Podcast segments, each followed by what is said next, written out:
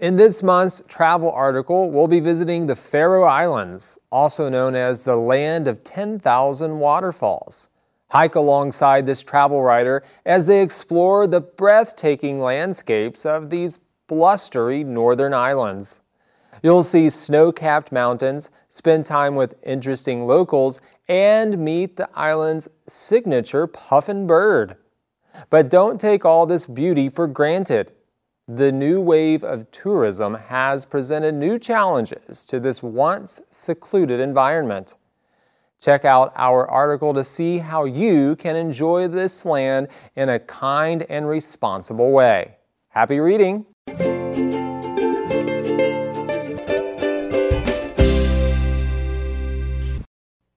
Well, we're heading to the Faroe Islands this month in advance, and Gabe is here with us. Gabe, are you ready for this trip? Uh, hey, Brandon, if you were being serious and we're really going to the Faroe Islands, yes, let's go right now.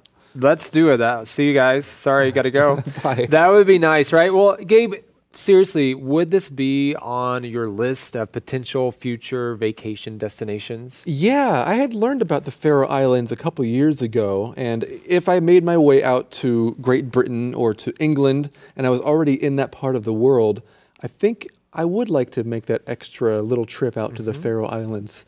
Yeah. Yeah, And there are lots of waterfalls there. exactly. You like waterfalls. You like to hike and see waterfalls. I really such. do, and just beautiful scenery in general. You know, when you go up at the top of different mountains and you can see the mountains and the water and everything, it's just really amazing. And the pictures I've seen of Faroe Islands, not just the waterfalls, but mm. like the the kind of there's like a lake up Yeah. on top Yeah. of the mountains or in the mountains, and then it's right beside it. It drops off from the cliffs into the ocean, and so it's just really beautiful. It seems. Absolutely. And it seems like a place that's kind of off the beaten path, right? Yeah, At least it used to be. Exactly. It used to be. It seems like there's a lot of tourists there now. And that's due to social media, right? Exactly. So you know what? Aside from the 10,000 waterfalls, if there are really 10,000 waterfalls there, I would love to go because Yeah. you know I love waterfalls. Yeah. But our, uh, you know, the article also mentioned um, something about if hikers get injured, Hmm. then the helicopter rides out to the hospital are free. And Oh. so maybe I might just want to get injured because I've never been in a helicopter before, Brandon. this guy, what are you talking about?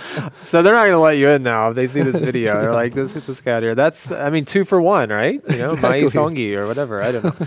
All right. Does social media, Gabe, play a part in, you know, causing people to want to travel to a certain place it entices them to visit new places right and it can we've learned in other advanced articles that can cause problems too many people can go to a certain place what's your thoughts about the the part that social media plays Yeah, well, I didn't realize uh, how much of an influence it had. I know that people love to. There are Instagrammers whose job is to just go places and post pictures of these places, and it attracts a lot of tourists, I guess. Um, for me, I have seen ads online that have made me want to go to like different places in the Philippines, for example.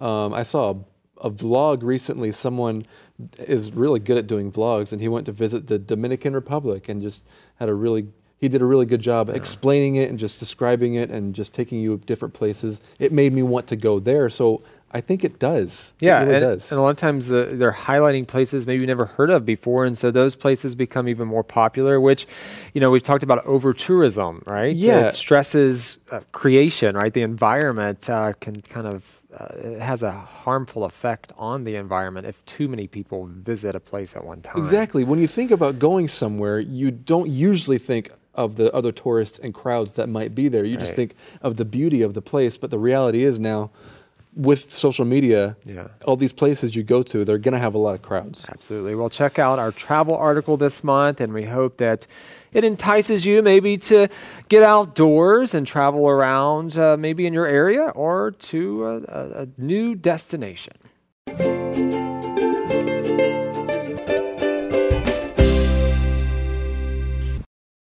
Hello, everybody, and welcome to Next Thursday Today, where the end of next week is as good as tomorrow. You need a better catchphrase. For today's show, we've got a real sheep herder from the blustery Faroe Islands. Hello, everybody. Now, the Faroe Islands uh, are in Egypt, correct? Uh, no, you're thinking of the pharaohs, the kings of Egypt. It's a completely different word. Yes, but it sounds the same. Okay, but it's not the Okay. same at all. Next question. Now, it seems your once secluded island paradise is now attracting a lot of visitors de- these days. Why do you think that is? Well, we've got panoramic vistas, tall mountains, and unique animals like the puffins. Can you eat the puffins?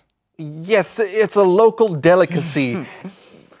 Excellent. Next question.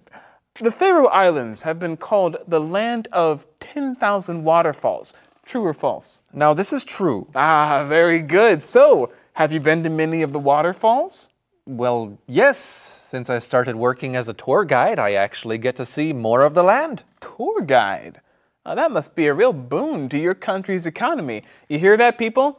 Go to the Faroe Islands. It'll help their economy. Well, actually, it's not all good. What?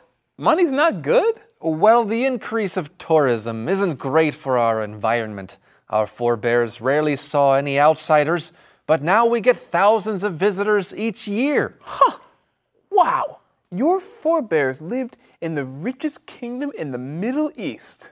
What? No. The pharaohs, P H A R A O S, were in Egypt, but the Faroe Islands, F A R O E, are in Northern Europe. Well, that's all time we have for today, folks. Tune in next time for the top five puffin recipes. We don't actually eat our puffins. These are really nice. It was a joke. This is really nice.